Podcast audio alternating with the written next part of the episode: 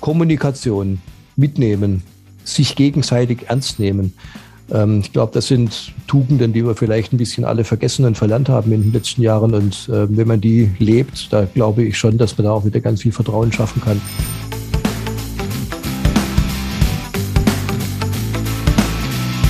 Jetzt Radfahren, der Karl-Podcast.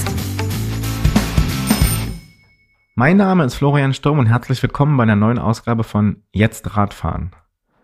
Auch wenn sich bei Karl alles um das Fahrrad und das E-Bike dreht, ist, und das ist kein Geheimnis, die moderne Mobilität ja viel, viel mehr als die Fortbewegung auf zwei Rädern. Verkehr, gerade in einer Stadt, heißt Fahrräder und E-Bikes, Autos und Motorräder, Lkw, Fußgänger und der öffentliche Nahverkehr.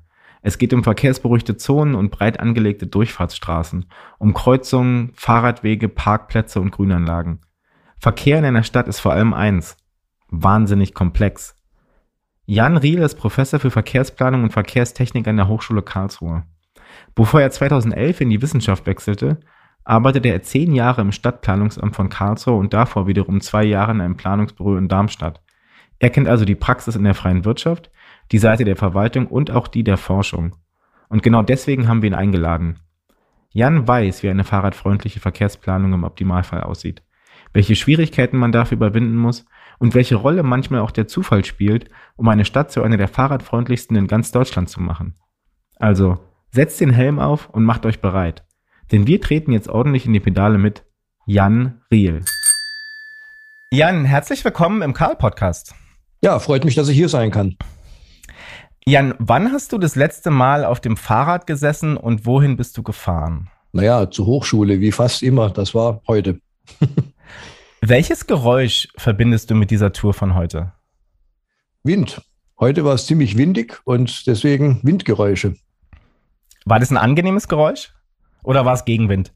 Auf der Hinfahrt Gegenwind, danach Rückenwind. Also ja, passt schon. Ich, ich finde das, find das nicht schlimm. Also eigentlich ganz im Gegenteil.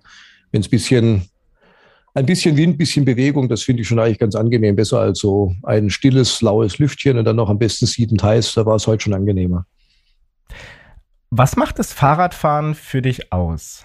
Klingt jetzt vielleicht ein bisschen, bisschen äh, abgedroschen nach Gesundheitsberatung, aber tatsächlich habe ich gemerkt, dass nach diesen Lockdown-Zeiten äh, Wochen, Monate, jetzt man muss schon fast sagen Jahre eigentlich dann nur vom Schlafzimmer die Treppe runter, Küche, Arbeitszimmer und das gleiche abends Retour. Das ging echt auf den Körper, das ging auf die Gesundheit und das hat mir auch einen chronischen Husten beschert. Und ich habe mich echt auf fast nichts mehr gefreut als auf die tägliche Bewegung auf dem Weg zur Hochschule. Und das genieße ich nach wie vor. Also dieses Semester sind wir jetzt ja wieder in Präsenz unterwegs, das heißt fast jeden Tag dann eben der Weg auf dem Fahrrad in die Hochschule, eine Fahrt sechs Kilometer, dann abends wieder zurück oder später zurück.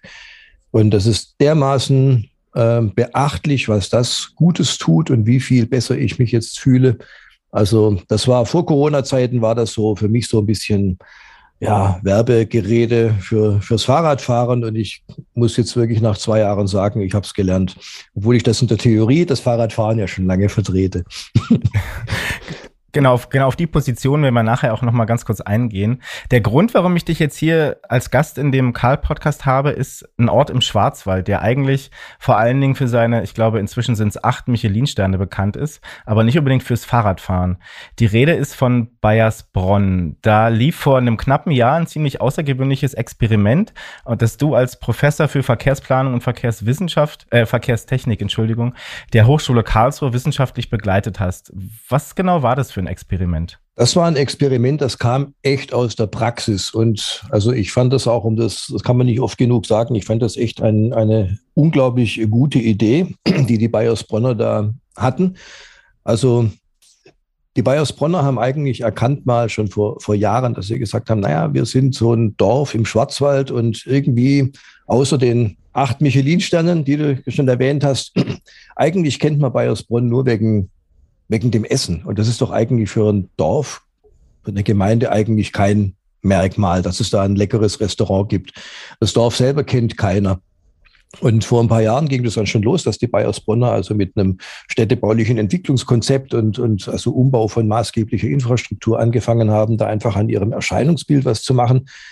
Und eben auch klar den Tourismus, den, den, den äh, regionalen Tourismus zu stärken. Und ähm, auch das Thema Fahrradfahren ist klar, auch ist überall angekommen, auch in Bayersbronn. Und der Tourismusmanager der Gemeinde hat gesagt, Mensch, jetzt lass uns doch mal probieren, dass wir unsere Bewohner und Bewohnerinnen, die ja, naja, ländlicher Raum, bewegte Topografie, die müssen für ein Liter Milch ins Auto hocken und erstmal fünf Kilometer fahren.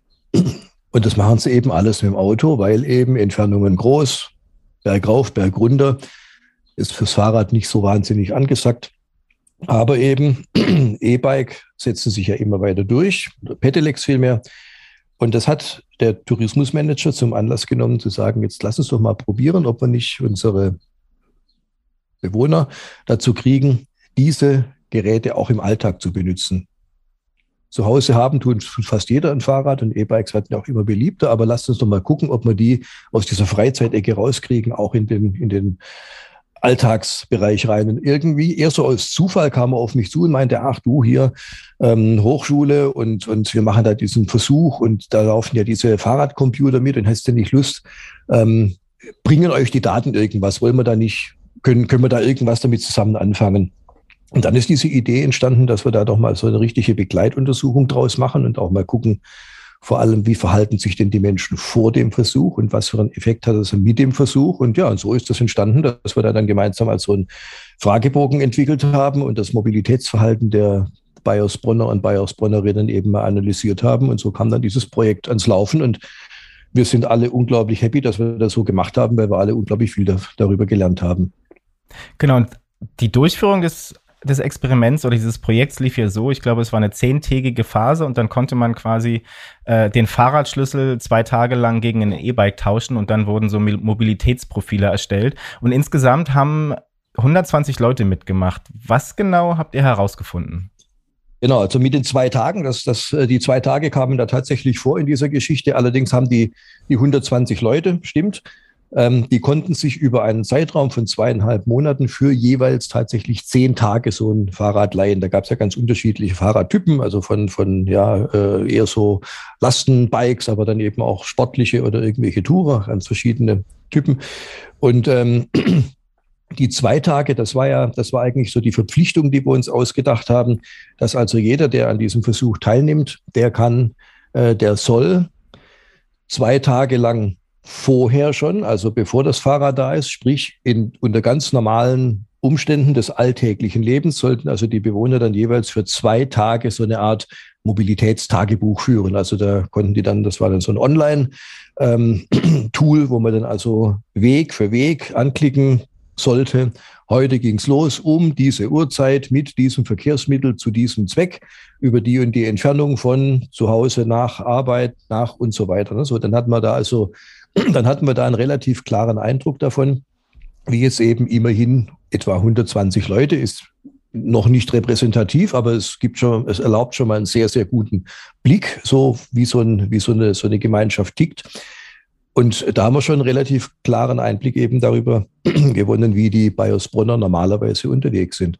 Und dann kam eben diese Testphase, und da mussten sie wieder zwei von den zehn Tagen dokumentieren, wie sie da unterwegs waren. Und das war dann schon wirklich beeindruckend, dass wir also gemerkt haben, die Bayersbronner sind, die spulen quasi genauso viele Kilometer ab wie vorher. Im Schnitt oder insgesamt haben diese 120 Leute über 4000 Kilometer abgespult vorher, das eben auch alle im Auto. Und während dieses Versuchs haben sie immer noch 4000 Kilometer abgespult, aber die eben zu zwei Dritteln oder mehr als zwei Dritteln auf dem E-Bike. Und das war schon also eine ziemliche Sensation. Also für uns war das alle ein riesen Lerneffekt und auch ein riesen Anspann. Und ich persönlich habe da unglaublich viel dazugelernt und auch Vorurteile echt über Bord werfen müssen. Also für mich waren E-Bikes vor ein paar Jahren so, naja, es waren so Spaßmobile für für Rentner, die ja, so irgendwie, also es, ohne das jetzt abwertend zu meinen, ganz und gar nicht, aber ich habe das schon verbunden irgendwie mit einem, ja, nicht mit, mit aktiv Fahrradfahren und hätte dem auch nie beruflich, vor beruflichem Hintergrund wirklich ein verkehrsplanerisches Potenzial beigemessen. Aber das hat sich jetzt wirklich geändert und die Menschen haben das genutzt und die fahren damit weite Strecken. Ähm, Streckenentfernungen, die vorher eigentlich, die man üblicherweise mit dem Auto fährt. Und da haben wir alle dazugelernt. Und ich sehe deswegen E-Bikes jetzt mit einem ganz anderen Blickwinkel. Nicht nur als Freizeitmobile, wo sie sicherlich auch ihre Berechtigung haben, aber vor allem auch eben in der Verkehrsplanung, wo wir ja versuchen, hochschulseitig, aber auch zusammen natürlich mit Kommunen, irgendwie das Verkehrsverhalten der Städte anders zu gestalten.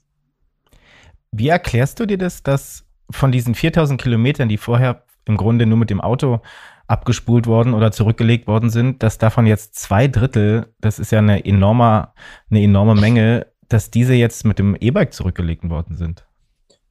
Möglicherweise müsste man die Studie jetzt einfach nochmal wiederholen, vielleicht auch mit den gleichen Leuten oder auch nochmal mit anderen Leuten. Also mit Sicherheit war ein einer der Schlüssel für diesen enormen Erfolge, für diese enorme, für diesen enormen Umstieg auf das E-Bike natürlich, dass die Menschen, die das, die da mitgemacht haben, die waren interessiert und die wollten das Ding testen und die wollten ja auch gucken, was rauskommt. Also da war natürlich auch eine gewisse Eigenmotivation dabei, das ist ja gar keine Frage. Ähm, und jemand, der von vornherein sagt, Fahrradfahren will ich nicht und wenn es regnet, erst recht nicht und, und äh, E-Bike ist mir auch zu gefährlich, dass, dass solche Leute natürlich, auch wenn sie jetzt so ein Gerät hätten, das natürlich weniger nützen würden. Das, das erscheint jetzt zunächst mal völlig plausibel. Also sicherlich war ein Teil der Erklärung eben äh, sicher, dass, dass die, das Kollektiv an Probanden, die das da jetzt gemacht haben, das kann man sicherlich nicht als repräsentativ für alle Bayersbronnerinnen oder für alle Menschen allgemein ähm, bezeichnen. Aber trotzdem kann man ja aus, der, aus, der, aus den Ergebnissen mitnehmen, dass E-Bikes eben uns in die Lage versetzen, enorme Entfernungen in akzeptabler Zeit zurückzulegen, die wir früher, ohne wahrscheinlich groß drüber nachzudenken, einfach mit dem Auto zurückgelegt hätten. Und das ist auch eigentlich die Botschaft, die wir jetzt auch den Kommunen und den, den Entscheidern mit an die Hand geben können und sagen, Leute, also da gibt es jetzt eine, ein Fortbewegungsmittel, ähm, lasst uns das fördern.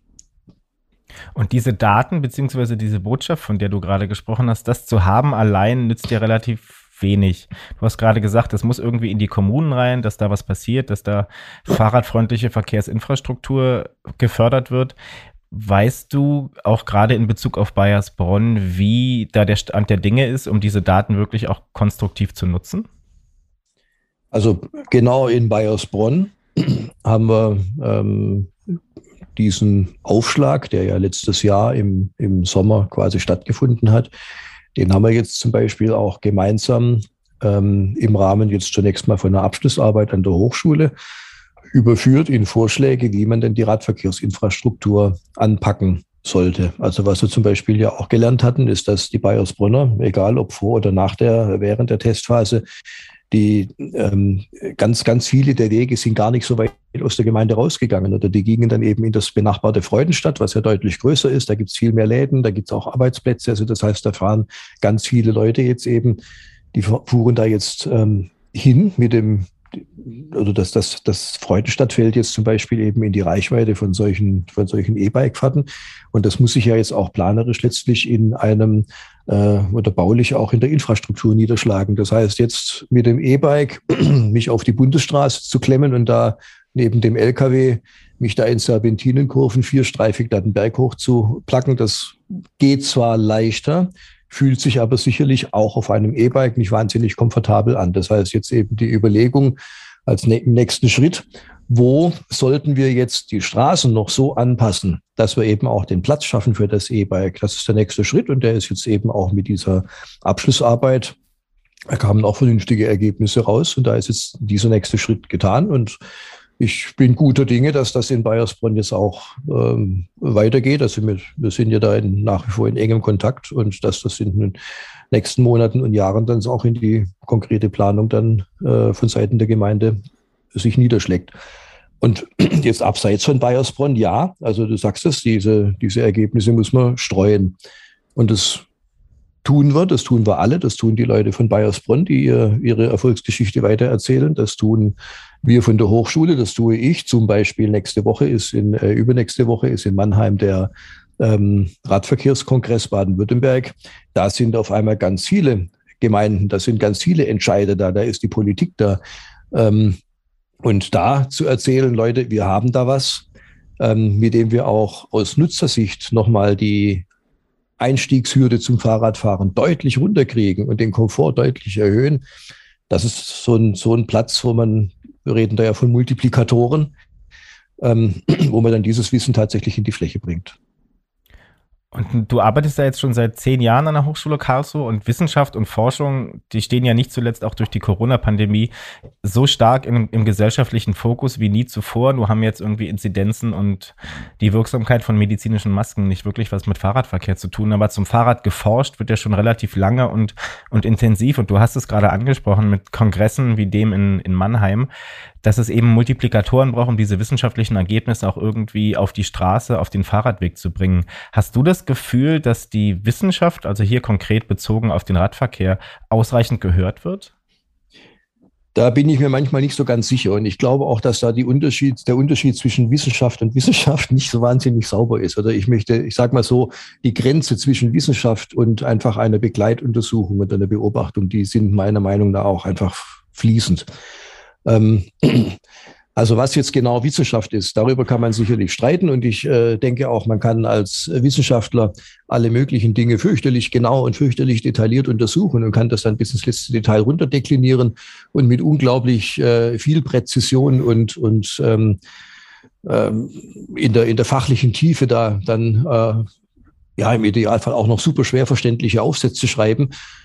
Damit kriegt man aber keine Reichweite sondern die, die Reichweite und das, was verstanden wird, das sind doch einfach ähm, die wesentlichen Kernergebnisse auf den Punkt gebracht. Kernbotschaften nenne ich das immer auch sehr gerne, die zu formulieren. Und ähm, was auch viel mehr hilft als irgendwelche wissenschaftlichen Ableitungen, wo wir dann am besten noch mit super langen Formeln irgendwas ausrechnen, das, das interessiert eigentlich einen entscheidenden, ein entscheidendes Mitglied eines Gemeinderates nicht besonders, ähm, sondern was doch hilft und was rüberkommt, sind doch Erfahrungswerte auch, die man woanders gemacht hat. Und da ist einfach Bayersbronn ein, ein ganz tolles Beispiel, weil wir da mit wissenschaftlichen Methoden, ja, ähm, Effekte von so einer, von so einer Aktion beschrieben haben und die dann aber doch relativ klar und deutlich auf den, auf den Punkt bringen können. Und vor allem auch die, ähm, die Ansage, was da für ein Potenzial dahinter steckt, das ist doch eigentlich das, was, was, was interessiert und was auch, so wie ich es jetzt bisher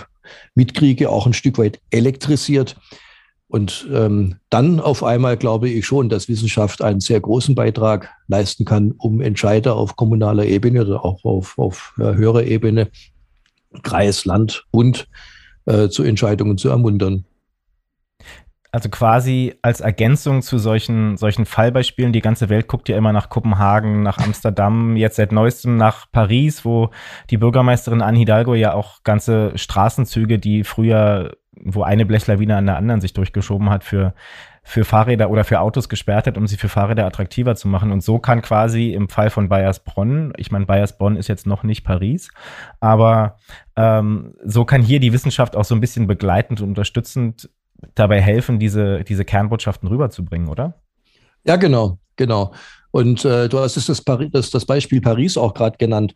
Ähm, also mit unseren Verkehrsmodellen, die wir normalerweise verwenden, um dann ja normalerweise zu sagen, wenn äh, abzuschätzen, was denn jetzt so an, an Verkehrsverlagerung passiert, wenn man jetzt irgendwo den ÖV etwas besser macht oder hier was beschleunigt oder da eine Straße sperrt oder eine Umgehung baut oder oder also diese ganzen typischen alltäglichen ähm, Szenarien, die in der Planungspraxis überall vorkommen. Da sind ja auch diese Verkehrsmodelle dafür gemacht. Das können die, da sind die auch drauf geeicht. Aber so ein Verkehrsmodell, glaube ich, kommt relativ schnell an die Grenzen, wenn man mal eben sagt, wir modellieren jetzt mal sowas wie Paris oder wir modellieren mal so ein Superblockverhalten in Barcelona oder äh, so. Also solche, solche schon wirklich disruptiven Veränderungen. Ähm, da dafür, da, das sind die Modelle nicht für gemacht, weil es da ja auch viel zu wenig Beispiele gibt, an denen man sowas eichen könnte.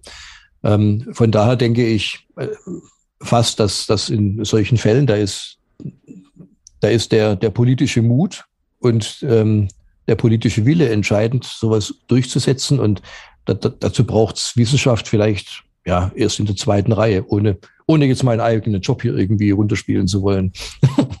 Äh, Job ist auch ein ganz, ein ganz gutes Stichwort, weil ich würde so ein bisschen gern über, über dich äh, und dein, deine Karriere und auch dein persönliches Radfahrverhalten sprechen.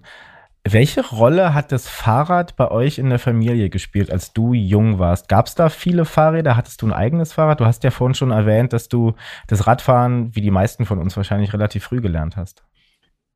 Das stimmt. Früh gelernt habe ich das. Und naja, ich bin aufgewachsen in Stuttgart. Ich bin aufgewachsen in den frühen 70er Jahren. Und da war das mit dem Fahrradfahren noch nicht so wahnsinnig weit her. Also ja, ich hatte ein Fahrrad und ich kann mich auch daran erinnern, das war ein orangenes Klapprad ähm, mit, naja, ich würde mal heute sagen, meisterlichen Fahreigenschaften. Und irgendwann wurde das auch mal geklaut, weil ich es irgendwo halt dann im Hof nicht abgeschlossen habe stehen lassen und so. Da gibt es schon so ein paar Erinnerungen. Aber die, die Kindheit, da spielt das Fahrrad, um ehrlich zu sein, keine große Rolle. Das war einfach auch eine andere Zeit. Und ich denke, da hat sich jetzt einfach auch vieles, vieles geändert. Also die Bedeutung des Fahrrades ist ähm, einem stetigen Wandel unterzogen, denke ich. Das betrifft mich selbst, das betrifft aber auch einfach, wenn wir in die Statistiken gucken, das betrifft alle Leute, die deren Mobilitätsverhalten ja regelmäßig auch irgendwo protokolliert wird. Und das kann man ja auch in Statistiken ganz deutlich sehen. Die Statistik auch bei dir ganz persönlich zeigt ja, dass das Fahrrad wichtiger geworden ist. Du hast mir erzählt, du hast vier Fahrräder zu Hause. Ja, das stimmt. Aber das, okay, das liegt vielleicht auch ein Stück weit darin, ich bin ja gebürtiger Schwabe. Ich sage ja, aufgewachsen bin ich in Stuttgart und wegschmeißen kann man natürlich erstmal nichts. Also äh, wenn ich mir überlege, wie alt das älteste Fahrrad ist, was ich da im Keller stehen habe, also das, das habe ich mir, glaube ich, zu Beginn des Studiums gekauft. Das ist also weit über 20 Jahre her und da ist auch, glaube ich, außer dem Rahmen und dem Lenker ist da auch nichts mehr original. Also so gesehen ist vielleicht so ein gewisser, ein gewisser Sammeltrieb auch ähm, mit dabei. Aber ja, ähm, ich habe auch irgendwann mal verstanden, dass das Fahrrad nicht gleich Fahrrad ist und dass das Trekkingbike nicht der perfekte Allrounder ist, der alles kann. Das ist äh, das Trekkingbike ist das Alltagsfahrrad für den Weg zur Hochschule und in der, in der Stadt irgendwo. Aber als ich mal irgendwann gezwungen wurde, auf ein Mountainbike zu sitzen, um da mit irgendeiner Gruppe mal so eine, so eine Waldtour zu machen, da hatte ich auch eine steile Lernkurve hingelegt und festgestellt, was so ein Mountainbike alles kann und in welchen, in welchen Fahrsituationen das wie viel besser, sicherer und komfortabler ist. Und okay, also so ist dann auch die Fahrradsammlung, ja, gebe ich zu, ein bisschen angewachsen im Laufe der Zeit. Und ist da auch ein E-Bike dabei in dieser Fahrradsammlung? Also, das fragst natürlich jetzt genau den richtigen nach dieser Bayersbronn-Geschichte. Also so gesehen müsste ich, aber der Fahrradraum ist zu klein. Also was wir haben, ist tatsächlich im Familienbesitz ein ähm, ein Falt-E-Bike. Das war so die, der Kompromiss zwischen, ja, das war so die, die Überlegung bei den ganzen Dienstreisen, die meine Frau und ich aber auch ja, häufiger machen, die dann mit der, mit der Bahn irgendwo hinführen und da dann eben das Faltrad mitzunehmen in eine irgendwo, um dann also die letzte Meile oder die letzten Meilen irgendwo zurückzulegen bei einem dann vielleicht in der Fläche nicht mehr ganz so dollen ÖPNV. Da hat es tatsächlich dann also auch das erste elektrisch betriebene Fahrrad ins Haus geschafft. Aber äh, ich, okay, ich gebe zu, also ein E-Bike, so wie es jetzt in Bayersbronn ähm, war, nee, das, das gibt es noch nicht. Und stand heute, glaube ich, auch, dass ich meine täglichen Wege in die Hochschule auch noch ohne E-Bike hinkriege. Ja, so ein bisschen Muskelkraft ist ja auch nicht verkehrt. Genau. Und bevor du 2011 an die Hochschule Karlsruhe gewechselt bist, hast du ja erst noch zehn Jahre lang im Stadtplanungsamt der Stadt Karlsruhe gearbeitet, warst davor zwei Jahre lang in einem Planungsbüro in Darmstadt. Du kennst also quasi die Praxis in der freien Wirtschaft, du kennst die Verwaltungsseite, du kennst die Hochschulseite, du hast gerade von deinen Fahrradtouren und Fahrrad von deiner Fahrradsammelleidenschaft erzählt, du fährst Motorrad, du fährst Auto, viel mehr Expertise sowohl praktisch als auch theoretisch geht ja gar nicht.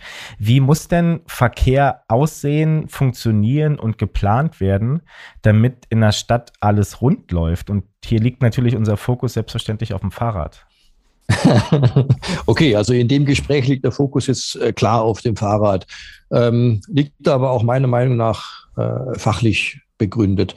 Und ähm, aber da müssen wir jetzt da muss meine Disziplin unglaublich aufpassen, dass wir nicht nur in Verkehrsplanung ticken. Verkehr ist ein Mittel zum Zweck. Und okay, also hast ja gesagt, ich fahre ja auch Motorrad und ähm, aber das, das, ähm, ja, dem Motorradfahren sagt man ja auch oft nach. Das sind dann so Fahrten, die, da ist der Weg das Ziel und das äh, mag auch stimmen, aber bei mir persönlich fällt auch das zunehmend hinten runter. Ähm, nee, also die, die, das, äh, das Denken einfach nur in, in Verkehrsplanungsalgorithmen ähm, oder äh, so, dass das, das, das funktioniert nicht. Und ähm, Verkehr ist immer, immer zwangsweise ganz dicht verbunden mit Stadt. Also so wie wir die Städte planen, so wird ja dann auch der Verkehr stattfinden. Also in den, äh, in den 50er, 60er Jahren gab es noch unglaublich viele kleine Lädchen in den Quartieren. Da war der Metzger um die Ecke, der Bäcker. Es gab eine Vielzahl von, von ja, kleinsten Dienstleistungsangeboten. Das heißt, ganz viele der alltäglichen Wege, die haben wir doch einfach im Quartier zurückgelegt, im Stadtviertel oder im Dorf. Und das, glaube ich, können wir alle, das, da, da, müssen wir gar nicht irgendwie groß Statistiken bemühen, das können wir, glaube ich, alle, ähm, äh, kann jeder für sich bestätigen, wenn man mal so die letzten Jahrzehnte Revue passieren lässt ähm, die kleinen Lädchen um die Ecke, die machen eigentlich doch alle eher dicht, als dass es neue gibt. Ja, vereinzelt gibt es jetzt wieder neue Tendenzen, aber der Schlüssel, der Schlüssel für einen Verkehr der Zukunft liegt eigentlich in zwei Punkten. Das eine ist, dass die Entfernungen kürzer werden müssen. Da kann jetzt erstmal der Verkehrsplaner sagen, kann ich nichts für. Das, dafür sind die Stadtplaner zuständig. Stimmt. Also lasst uns doch uns zusammentun, das Ganze gemeinsam betrachten. Und das ist auch ähm, also diese Erkenntnis, die kann ich, da, da hilft vielleicht auch die Vita. Tatsächlich, du hast ja gesagt, also ich war ja dann auch bei der Stadt im Stadtplanungsamt, dort in der Verkehrsplanungstruppe und dass man da natürlich Stadt und Verkehr als eine Einheit betrachtet, das liegt ja dann auch quasi auf der Hand und da liegt auch der, der allergrößte Schlüssel. So, jetzt ist dummerweise eine, eine Stadt nicht innerhalb von wenigen Jahren mal eben wieder auf die Stadt der kurzen Wege umgebaut. Also wir reden dann in der Stadt- und Verkehrsplanung von der Stadt der kurzen Wege. Ich glaube, der Begriff sagt alles oder ähm, auch ja etwas neuer äh, spricht man auch mal gerne von der 15-Minuten-Stadt, was ja auch irgendwie heißt, innerhalb von 15 Minuten erreiche ich eigentlich alles Wesentliche und dann ist ja auch schon wieder, damit geht ja auch schon ein bisschen die Überlegung einher, naja, in 15 Minuten zu Fuß oder auf dem Fahrrad, da ist alles so in der Nähe. Da brauche ich gar nicht mehr unbedingt die großen Verkehrssysteme, die dann darauf auf hohe Geschwindigkeiten und auf äh, große Entfernungen ausgelegt liegen. Also da liegt aus meiner Sicht ähm, langfristig der Schlüssel hin, wo es hingehen muss. Und was wir jetzt in der Verkehrsplanung machen können, ist natürlich, dass wir die Wege, die jetzt eben absehbar noch eine Weile eben zumindest äh, eher eben die Tendenz haben, dass sie länger sind als früher, die müssen wir jetzt eben gucken, dass wir sie möglichst ähm, ja, stadtverträglich, so ein schöner Ausdruck, zurücklegen. Und stadtverträglich heißt wenig Lärm, wenig äh, Ressourcenverbrauch, wenig Platzverbrauch.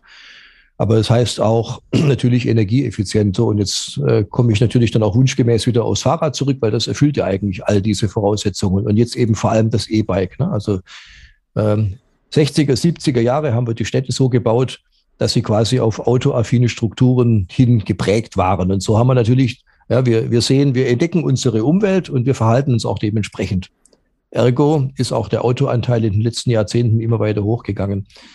Und jetzt kommt das E-Bike und bietet eben einfach als eine neue Spezies in den Verkehrsarten das Potenzial, dass wir quasi die Anforderungen, die bisher nur das Auto erfüllen konnten, dass wir die jetzt auf dem Fahrrad zurücklegen können und äh, auch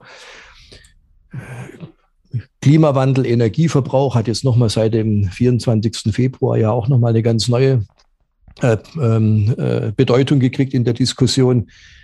Also auch wenn wir einfach mal an den Energieverbrauch denken von einem Auto gegenüber einem E-Bike, da reden wir ja bei einem Auto, wenn wir in, in einem Verbrenner denken, sind wir da irgendwo so zwischen fünf oder sechs Litern Diesel bis so zehn, zwölf Liter Benzin irgendwo da schwirren wir rum. Also im Schnitt so irgendwo um die sieben Liter irgendwelche fossilen, sieben, acht Liter irgendwelche fossilen Kraftstoffe. Wenn man jetzt solche Autos nimmt und dann eben den Verbrenner rausnimmt und den Elektromotor reinsetzt, dann heißt es ja immer, dann ist, sind alle Verkehrsprobleme gelöst. Das stimmt leider nicht, weil der Stau ist auch elektrisch eben der Stau und auch das elektrische Auto findet keinen Parkplatz. Ähm, aber ja, möglicherweise können wir eben den Energieträger ändern. Aber trotzdem braucht so ein E-Auto mit dem, je nachdem, eins, zwei, die neuen eher noch mehr Tonnen Gewicht. Da reden wir halt, wenn wir ehrlich sind, auch über, naja, also die ganz sparsamen, die kommen so mit zehn Kilowattstunden aus. Das sind aber die ganz kleinen, kompakten und so ein stattliches Elektro-SUV. Also da, da kommen wir dann auch bis, bis 30. Also mein persönlicher Ökopanzer braucht 23 Kilowattstunden. Strom. So. Und der muss ja auch irgendwo herkommen. Und jetzt kommen die E-Bikes um die Ecke und sagen, ich bringe dich auch in zehn Kilometer Entfernung und das schaffe ich vor allem in der Stadt, auch in der gleichen Zeit, wie du es mit dem Auto packst. Ich brauche aber nur eine Kilowattstunde Strom. So, und ich glaube, das ist doch auch nochmal eine Hausnummer, wo man sagen kann, also da ist auch nochmal eine, eine ganz wichtige Komponente, wie der Stadtverkehr zukünftig aussehen sollte.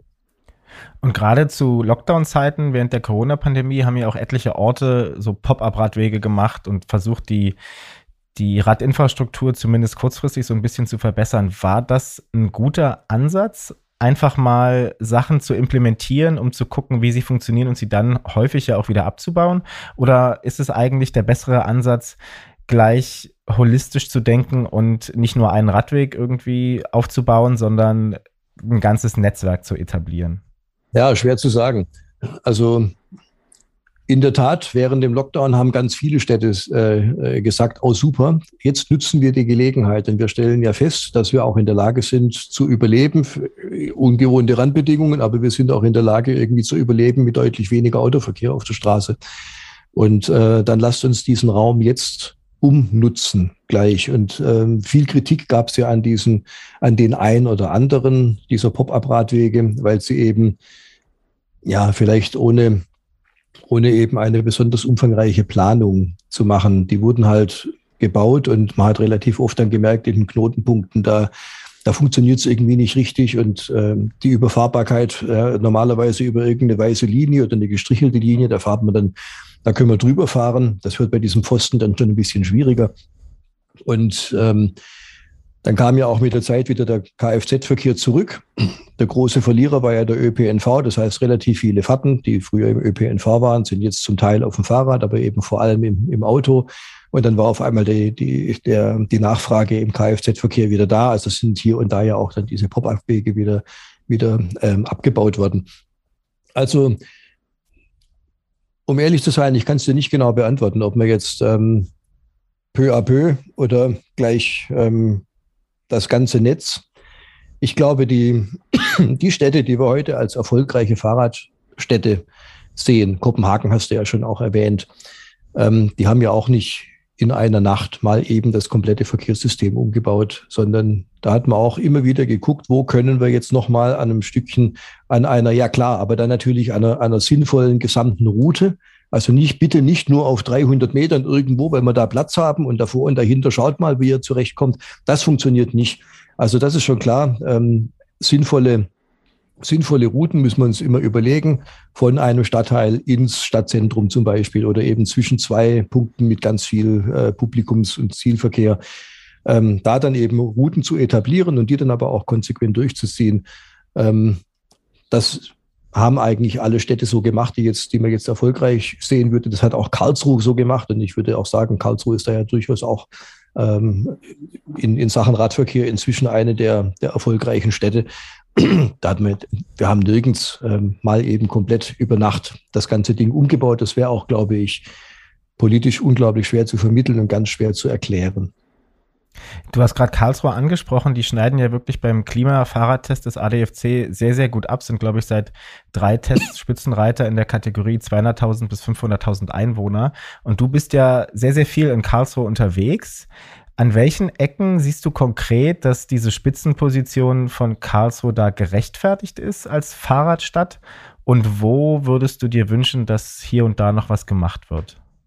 Also mir fällt das vor allem an den Hauptverkehrsstraßen auf, die vor 10 oder 15 Jahren ähm, einfach noch mehrstreifig für den Kfz-Verkehr ähm, gebaut waren und auch geplant waren. Und dann gab es eben äh, Begrünung, klar. Das fanden wir schon immer hübsch. Und ähm, es gab, gibt Raum fürs Parken und dann kommt eben ein Gehweg. Aber das war's. Und als Radfahrer ist man dann eben, äh, da hängt man irgendwo dazwischen. Also auf einer mehrstreifigen Straße mit dem Fahrrad, das, das fühlt sich nicht wirklich angenehm an. Es ist auch nicht unbedingt sicher. Und auf dem Gehweg haben wir als Radfahrer eben einfach auch nichts verloren eigentlich. Und das fällt mir immer wieder auf bei den, bei den größeren Hauptverkehrsstraßen, die äh, überwiegend vierstreifig ausgebaut waren. Das sind jetzt zum Teil eben noch ein Fahrstreifen pro Richtung und daneben eben ein großzügiger Radweg, dann in der Mitte oft noch ein Straßenbahngleis, das ist jetzt auch meistens begrünt, quasi als neuer Standard. Das ist eine, ja, mit, mit Bäumen drin, das ist einfach jetzt eine, eine Qualität im öffentlichen Raum. Ähm, da freue ich mich jedes Mal drüber. Also eine der, ähm, eine der neuesten ausgebauten Routen ist tatsächlich ganz im, im Westen der Stadt, in den Stadtteilen, in denen ich auch wohne. Das heißt also, ich freue mich eigentlich jeden Tag zweimal, wenn ich durch, durch, durch die schön neu ausgebaute Siemensallee fahre und denke, Mensch, geht doch. Und ähm, wenn ich auch mal jetzt vergleichen zurückblicke, vor 15 Jahren, wie viele Radfahrer da auf diesem etwas anders gepflasterten Seitenbereich dann sich daneben dem, dem Fußverkehr durchgequengelt haben. Ähm, das waren halt ein paar, die haben das gemacht. Aber zum Teil bin ich wirklich beeindruckt und es fällt mir immer mehr auch auf, dass auf diesen Radwegen einfach ein Radfahrer am anderen, eine Radfahrerin an der anderen, eine unglaublich hohe Nachfrage. Zum Teil sind es wirklich auch, dann sind auch sogar schon mehr Fahrräder auf den Straßen unterwegs als Autos. Und dann denke ich immer, Mensch, also was für ein, was für ein Zugewinn an Platz, was für eine Reduzierung an Lärm und an, an Lebensqualität ist doch toll. Also geht. Und bist du persönlich eher so der Radfahrer, der auch wirklich auch an jeder gelben Ampel hält und sich wirklich an alle Verkehrsregeln hält, weil ich musste stehen, ich habe so zwei Fahrmodi. Äh, ich fahre so ordentlich wie möglich, wenn meine Freundin dabei ist, aber wenn ich nicht oder wenn ich allein unterwegs bin, dann schlängel ich halt mich hier mal durch und da mal durch, weil für mich bedeutet Fahrrad eben auch so ein bisschen Freiheit und Anarchie will ich nicht sagen, aber doch mal dem Auto so die Hinterreifen zeigen und, zu, und auch zu demonstrieren, ich komme hier schneller durch als ihr. Mm, okay, also den Anarchiemodus, den gibt es bei mir in ganz ausgewiesenen, seltenen Notfällen, wenn ich zum Beispiel weiß, dass der ICE jetzt noch fünf Minuten, ähm, dass ich noch fünf Minuten Zeit habe und eigentlich sechs Minuten brauche für die Strecke, dann, dann, äh, dann gehen, dann lasse ich mich schon mal hinreißen, dass ich denke, okay, jetzt, jetzt aber durch. Aber normalerweise tue ich es bewusst nicht. Und ähm, ich denke da auch einfach immer wieder an die anderen Verkehrsteilnehmer, die ja dann irgendwo auch aus einer Seitenstraße rauskommen oder eben über die grüne Ampel fahren und der Meinung sind, dass die jetzt eben auch grün haben und dass da jetzt keiner dazwischen grätscht und ähm, ja, und da jetzt allzu dicht und allzu schnell an, an äh, Fußgängern vorbeizufahren, das fühlt sich auch für die nicht besonders komfortabel an. Also ich bemühe mich da schon ähm, ganz, mich an die Regeln zu halten und denke auch, dass der Zeitverlust, den, den ich mir dadurch einhandle gegenüber dem Kampfmodus, der ist, glaube ich, durchaus überschaubar. Und super spannend ist ja auch dann immer an solchen, an so dieser, ähm, dieser Eisbrecher-Effekt an, an irgendwelchen Knotenpunkten oder an der Ampel, wenn es rot ist und dann stehen da drei, vier Leute und man merkt irgendwie, alle hippeln so ein bisschen rum und wollen da jetzt eigentlich drüber. Und wenn jetzt du kommst mit einem Anarcho-Modus, wenn die Freundin nicht dabei ist und dann eben an allen vorbeiziehst und bei Rot über die Ampel fährst, dann können wir fast darauf eine Wette abschließen, dass dann die nächsten zwei oder drei gleich hinterherfahren. Wenn du nicht da bist, dann bleiben alle stehen. Macht es dann unterm Strich äh, sicherer. Ja, absolut. Also ich will die Sicherheit auch gar nicht äh, in Abrede stellen und ich fahre jetzt auch nicht an einer, an einer vollen Kreuzung über eine rote Ampel drüber. äh, was ich damit meinte, war eher, wenn es jetzt irgendwie, wenn ich, ich weiß nicht, abends vom Beachvolleyball komme und da jetzt keiner an der Ampel steht und dann ist mir auch mal die rote Ampel egal. Äh, ich wollte jetzt hier keineswegs dazu aufrufen, irgendwie als Kampfradler äh, durch die Innenstadt zu pausen. okay, dem Ausruf schließe ich mich selbstverständlich an.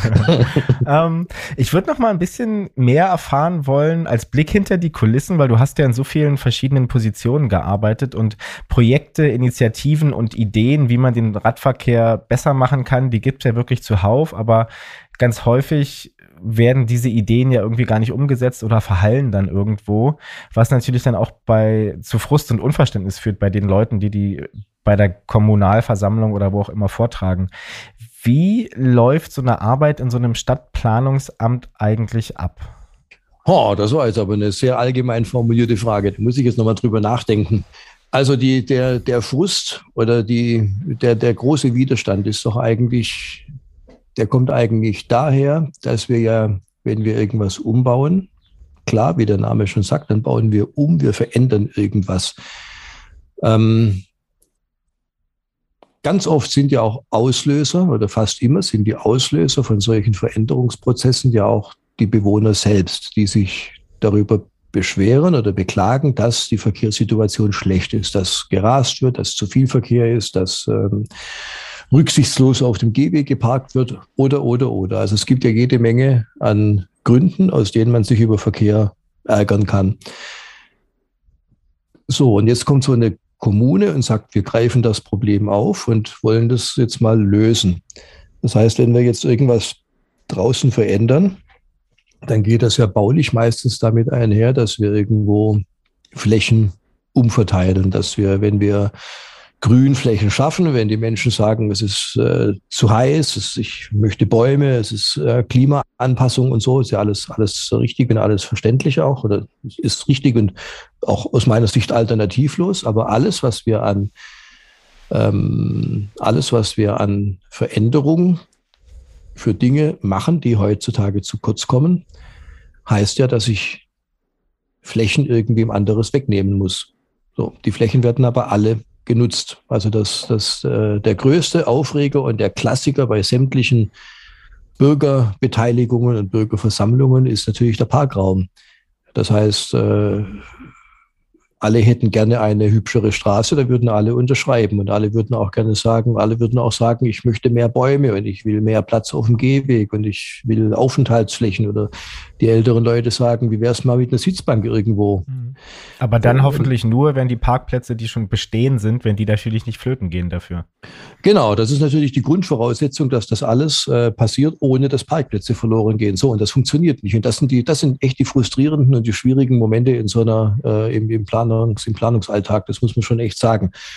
Ähm, und ja, immer wieder, äh, ähm, immer wieder muss man dann eben unangenehme Entscheidungen treffen und eben sagen, okay, wir haben jetzt seit Jahrzehnten haben wir uns in die eine Richtung entwickelt und haben eben die Aufenthaltsqualität äh, hinten runterfallen lassen und jetzt drehen wir das Steuer mal in die andere Richtung und jetzt steuern wir mal gegen.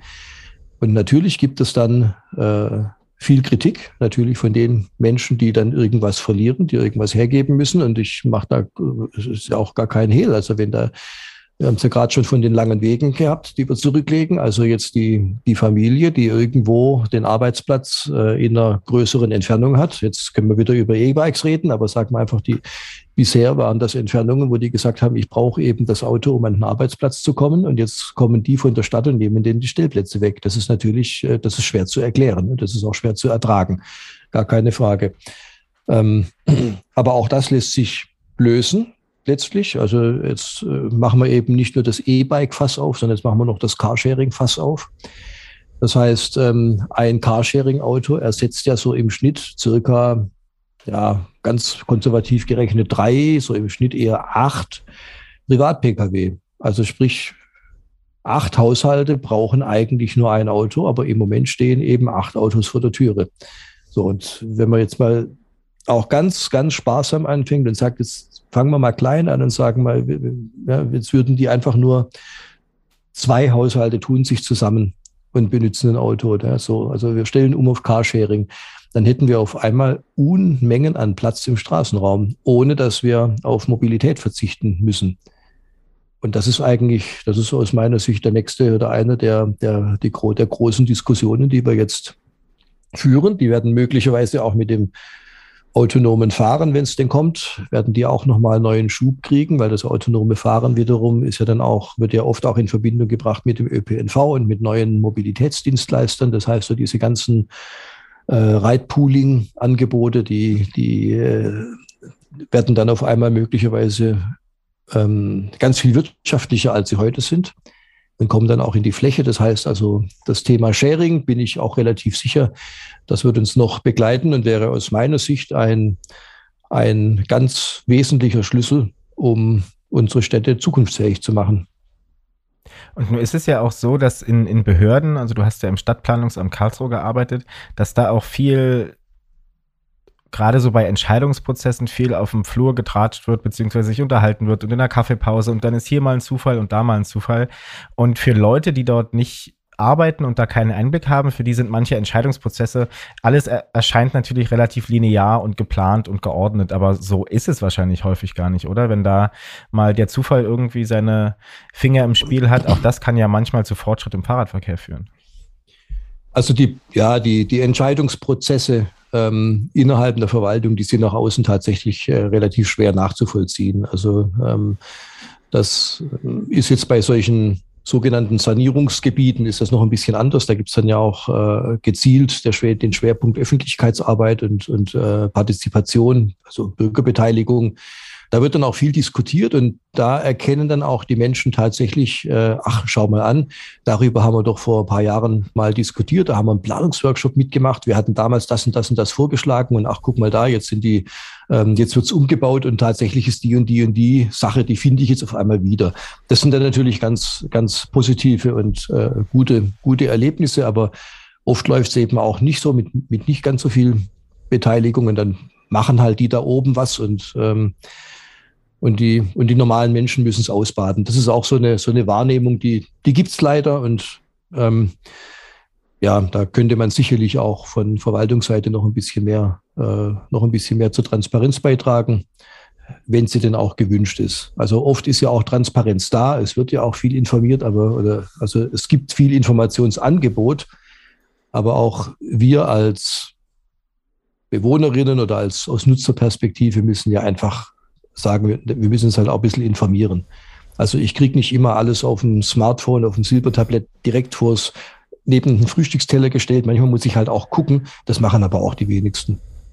Ja, das Thema Bequemlichkeit, äh, da sind wir ja auch schon wieder direkt beim Verkehr. Ich meine, es ist einfach bequemer, im Auto zu sitzen als auf dem Fahrrad. Und ich glaube, auch da mangelt die äh, Mobilitätswende so ein bisschen.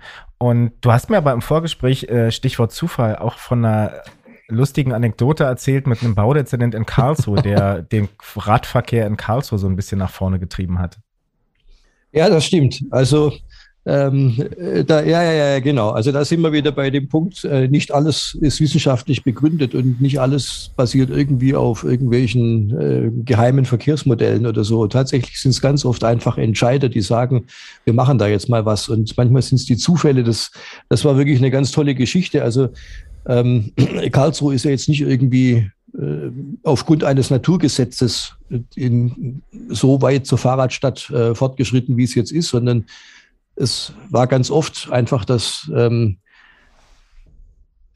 die Existenz von, von der richtigen Person zur richtigen Zeit am richtigen Ort. Und bei uns war das, wie du sagst, der, ähm, der einmal ein Baudezernent, der eben einfach privat auch sehr gerne Fahrrad gefahren ist und der einfach, der, der kam mit dem Fahrrad, mit Anzug und Krawatte, ähm, kam der halt morgens ins Büro gefahren. Das war ein Novum, das gab es vorher nicht. Also ein Bürgermeister auf dem Fahrrad, das, das war per Definition irgendwie nicht, nicht vorgesehen im, im öffentlichen Leben.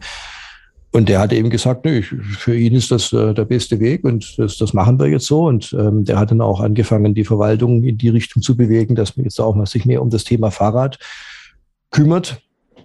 Und ähm, dann gab es ja auch, dann gab es auch noch dieses ähm, so, ein, so einen lustigen Test vom, vom ausgerechnet der ADAC, also der Automobilclub hat, ähm, hat sich mal irgendwann aufs Fahrrad geschwungen und also in verschiedenen Städten haben die dann da äh, Testradeln gemacht und haben also mal geguckt, wie, wie gut oder wie schlecht läuft es in den Städten.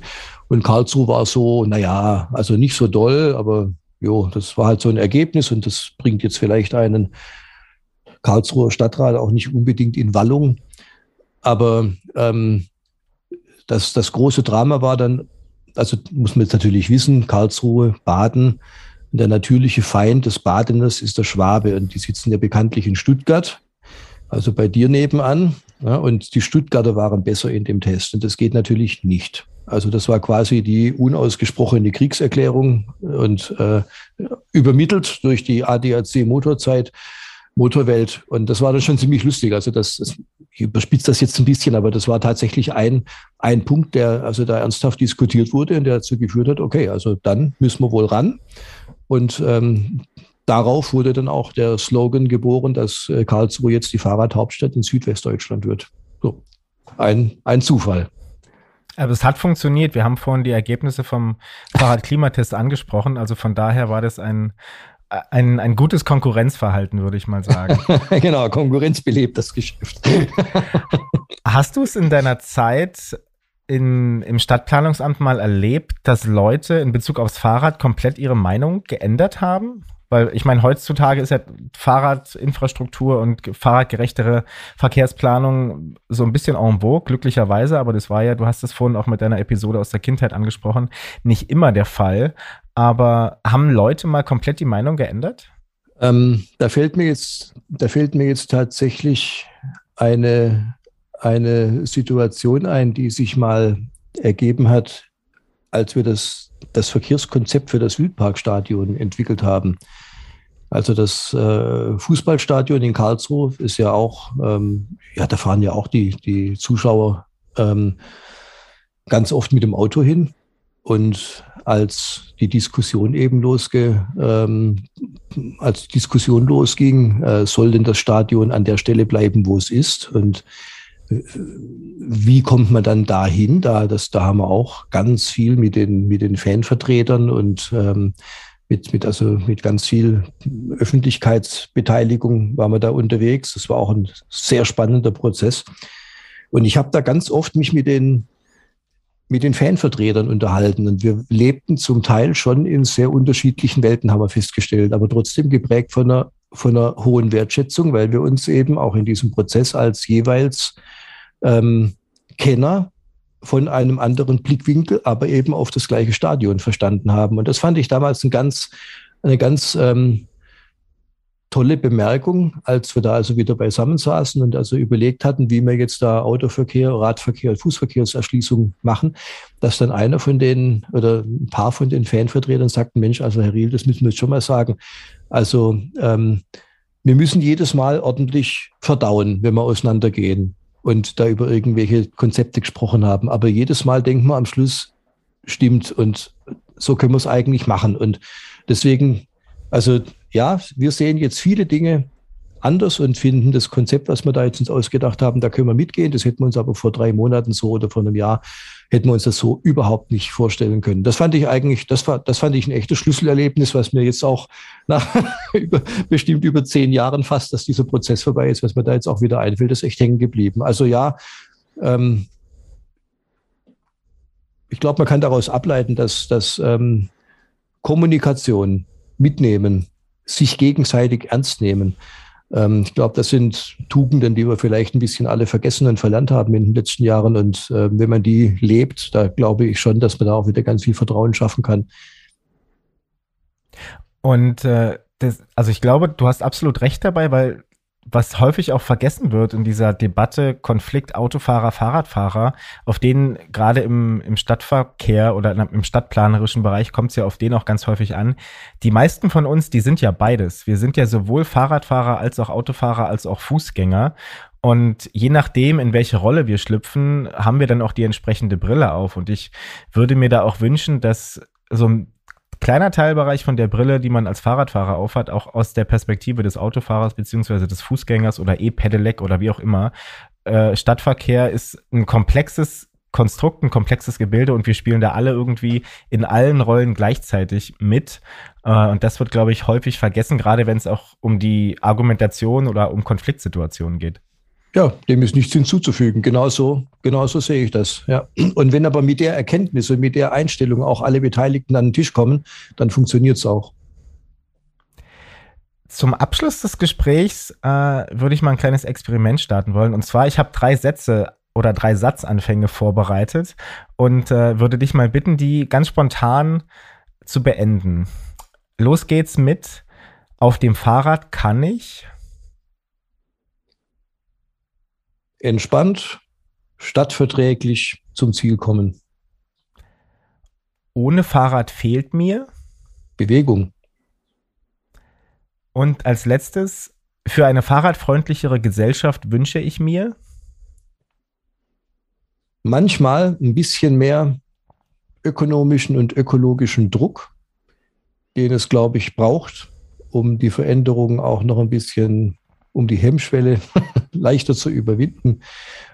Und ansonsten braucht es Information und Kommunikation. Das war doch mal ein gutes Schlusswort. Jan Riel ist Professor für Verkehrsplanung und Verkehrstechnik an der Hochschule Karlsruhe und beschäftigt sich seit über 20 Jahren mit der Frage, wie Verkehr in der Stadt funktionieren kann und soll. Jan, vielen Dank für das Gespräch. Ja, vielen Dank für die Einladung. War für mich auch nochmal eine neue Erfahrung in diesem Format. Hat mich sehr gefreut und vielleicht auf bald mal wieder. Gute und sichere Fahrt wünsche ich dir. Das war mein Gespräch mit Jan Riel. Eine, da bin ich ganz ehrlich, Unterhaltung, die deutlich munterer und lockerer ablief, als ich es mir anfangs von einem Hochschulprofessor und Stadtplaner erwartet hatte. Von seiner Begeisterung, Wissenschaft und Verkehrsplanung miteinander zu kombinieren, brauchen wir definitiv mehr in diesem Land. Davon profitiert nicht nur der Radverkehr, sondern das gesamte urbane Leben. Stichwort Viertelstundenstadt. Auch seine Neugierde und die Bereitschaft, bestehende Denkmuster zu hinterfragen, haben mir imponiert.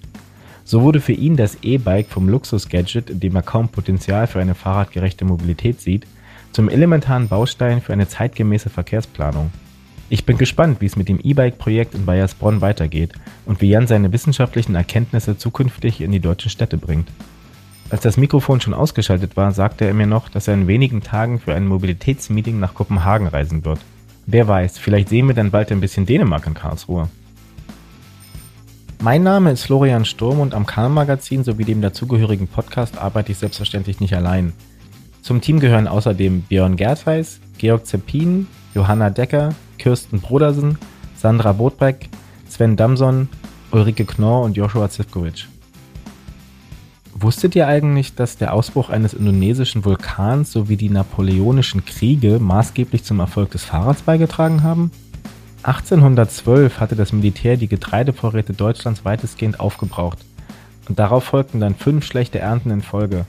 Und als 1815 der Tambora ausbrach, ein noch heute aktiver Vulkan in Indonesien, legte sich die Aschewolke wie ein Schleier auch über Europa und Nordamerika. Schneestürme, Kälte und Gewitter zerstörten erneut einen Großteil der Ernte. Dieser Futtermangel kostete tausenden Pferden das Leben und entfachte, anfangs vor allem in Frankreich, die Diskussion über einen pferdelosen Verkehr. Der Startschuss für den Erfolg des Fahrrads. Mit diesem kleinen Ausritt in die Geschichte von Karl Dreis und seiner Erfindung sind wir auch schon am Ende der heutigen Folge angelangt. Neuigkeiten rund um die Fahrrad- und E-Bike-Welt sowie ein komplettes Archiv unserer bisherigen Podcast-Folgen findet ihr auf www.k.jetzt. Und auch auf unserem Instagram-Account halten wir euch auf dem Laufenden. Ich hoffe, ihr hört auch bei der nächsten Folge wieder zu. Bis dahin wünsche ich euch eine gute und sichere Fahrt.